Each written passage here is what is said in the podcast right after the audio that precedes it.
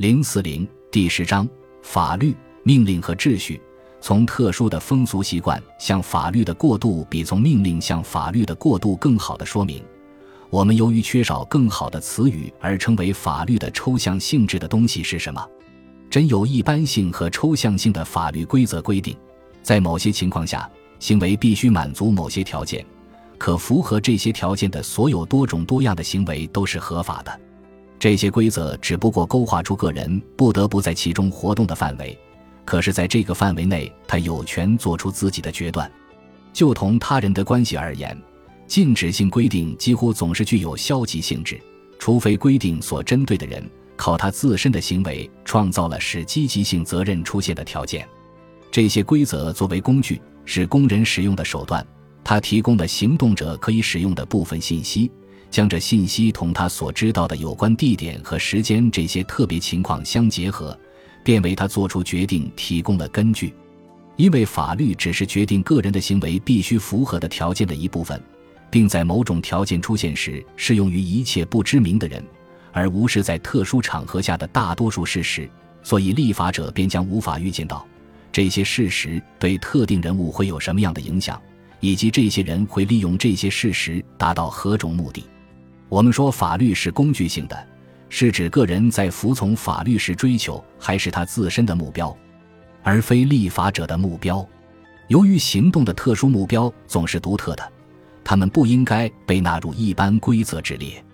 法律将禁止杀死他人，或除在某些条件下禁止杀害。这些条件被限定为在任何时候和任何地点都是可能出现的。但是，法律将不会禁止杀死某些个人。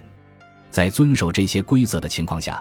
我们不是在为其他人的目的服务，也不能说我们屈从于他人的意志。如果我将他人的准则拿来为我的意图所用，正如我使用我自己关于自然法则的知识一样，如果那个人对我的存在，或者对使这些准则被运用到我身上的特别情况，或者对这些准则对我的计划的影响一无所知的话，那么便几乎不能认为我的行动是服从了另外一个人的意志。至少是在所有对人构成威胁的强制可以避免的情况下，法律只是改变供我使用的方法手段，并不决定我要追求的目标。假若没有许诺必须得到遵守这样一个公认的准则，我本来就不能与人签订合同。在这种情况下，如果因为我履行了合同，就说我屈从于他人的意志，这未免有点太可笑了。同样，在充分了解法律的情况下，我采取某种行动。如果因为我接受了这种行动造成的法律后果，就认为我屈从于他人的意志，也是很荒唐的。对个人来说，知道某些准则将被普遍应用这一点的意义在于，这会使得各种各样的事物及行为方式在他看来都会获得新的特征。他了解由人创造出来的因果关系，他能够使用它来实现每一个希望实现的意图。这些人为的法则对他行为的影响。与自然规律的影响如出一辙，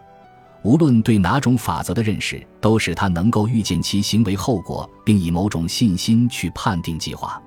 如果他在其居室内的地板上点燃起一个柴堆，他的房子将被烧毁；如果他点燃起他邻居的房子，他就会蹲监狱。了解这两种因果关系的意义，几乎是没有差别的，就像自然规则一样。国家法律也提供个人不得不在其中活动的外界环境的固定特征。固然，这些法律会把某些他可能得到的选择机会排除在外，可通过他们不会把选择局限在其他某个人希望他采取的某些行动上。四法律之下的自由之概念是本书的主题。这种自由概念是以这一观点为依据。当我们遵守那些不管实际上是否会应用到我们身上而被判定出来的一般的抽象准则时，我们并不会屈从于他人的意志，因而我们是自由的。正是因为立法者不了解他的准则要对其加以运用的特殊情况，正是因为运用这些准则的法官，在根据现存的准则体系和该案件的特殊事实得出结论的过程中没有选择余地，所以我们可以说。进行统治的不是人，而是法律，因为准则是在不了解具体情况的条件下制定出来的。因为谁的意志也不会决定用于贯彻其意志的强制，故而法律不是随心所欲的东西。可是，唯有当我们用法律来指那些对每一个人都同样有效的一般规则时，上面这一论点才适用。这种一般性好像是法律特性中的最重要的东西，我们称之为法律的抽象性。如果说真正的法律不该指定个别情况的话，那么它就特别不该选取特定的人或团体。在法律制度内，国家运用的一切强制措施仅局限于贯彻一般的抽象准则。这种制度的意义常常被按照一位伟大的法律史学家的话来说明：进步社会的发展迄今一直是从身份到契约的运动。身份，每一个个人在社会上所占有的某种地位的概念，实际上是与那种准则并不充分具有一般性状态相适应的。在这种状态下，某些个人或群体被挑选出来，并被赋予特别的权利和义务。然而，强调契约是身份的对立物，有点令人迷惑解，因为这样一来，法律赋予个人以谋取自身的地位的各种手段中，只有一种，尽管是最重要的手段，被突出强调。身份统治的真正对立物是一般性的和平等的法律之统治，是对所有人都一视同仁的准则的统治，或者还可以说是 legis 的统治。法律一词在拉丁语中的本意是 legis，它与 privileges 是对立的。要求真正的法律准则必须是一般性的，并不意味着，当法律准则涉及的只是某些人才具有的特性时，这些特殊的准则也不可以适用于不同的阶层。可能有些法律仅仅适用于妇女或盲人或某一定年龄以上的人，在大多数情况下，甚至没有必要提到准则所适用的那一类人，因为比如可能只有一位妇女被强奸或是受了孕。当这些区分不单是被群体之内的人，也被群体之外的人同样认为是合理时，这样的区分就不是随心所欲的，也不会是一个群体屈从于他人的意志。这不是说，关于这种区分是否合乎需要必定存在着一致认识，而仅仅是说，各种人的意见并不取决于他们是否属于这个群体。只要无论群体内还是群体外的多数人都赞成这种区分，人们就会认为。它就会有益于两个群体的目的实现，但是，如若唯有群体内的人赞成这种区分，那么这便是特权；而如果只有群体外的人想要做此区分，那就是歧视。对一些人来说是一种特权的东西，而对其余的人来说则永远是一种歧视。五不可否认，即使是一般的、抽象的、对所有的人都适用的准则，也可能构成对自由的严重约束。可是，假若我们对此思考一番，我们便会看到，这是多么不大可能发生的。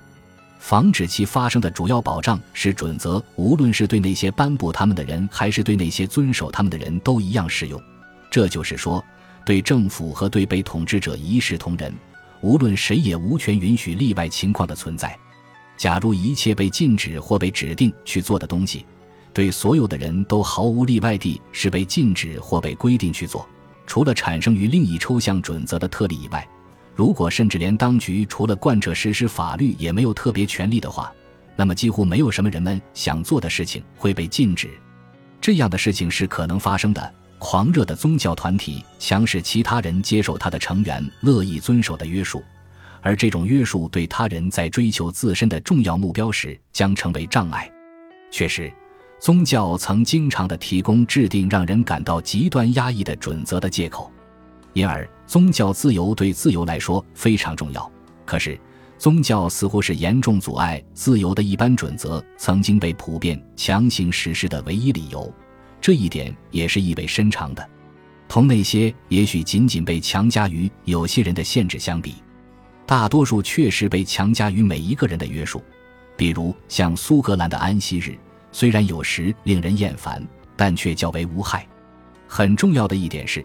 我们认为是个人私事方面的大多数限制，比如节制挥霍浪费，通常仅仅是由选择强势几个群体接受。正如在禁酒令的情况下那样，他们之所以能实施，只是因为政府为自己保留了允许例外的权利。我们还不应忘记的是，就人们对他人的行动而言。自由仅仅意味着人们的行动只受一般规则的制约，因为没有任何一种行为兴许不会影响他人的受保护的领域，所以无论是言论，还是新闻，或是宗教活动，均不可能是完全自由的。在所有这些方面，以及也还有正如我们稍后将要看到的，在契约方面，自由意味着并只能意味着，我们可以做什么，并不取决于任何一个人或任何一个当局的认可，而唯独受到对所有的人皆一视同仁的普通规则的制约。本集播放完毕，感谢您的收听，喜欢请订阅加关注，主页有更多精彩内容。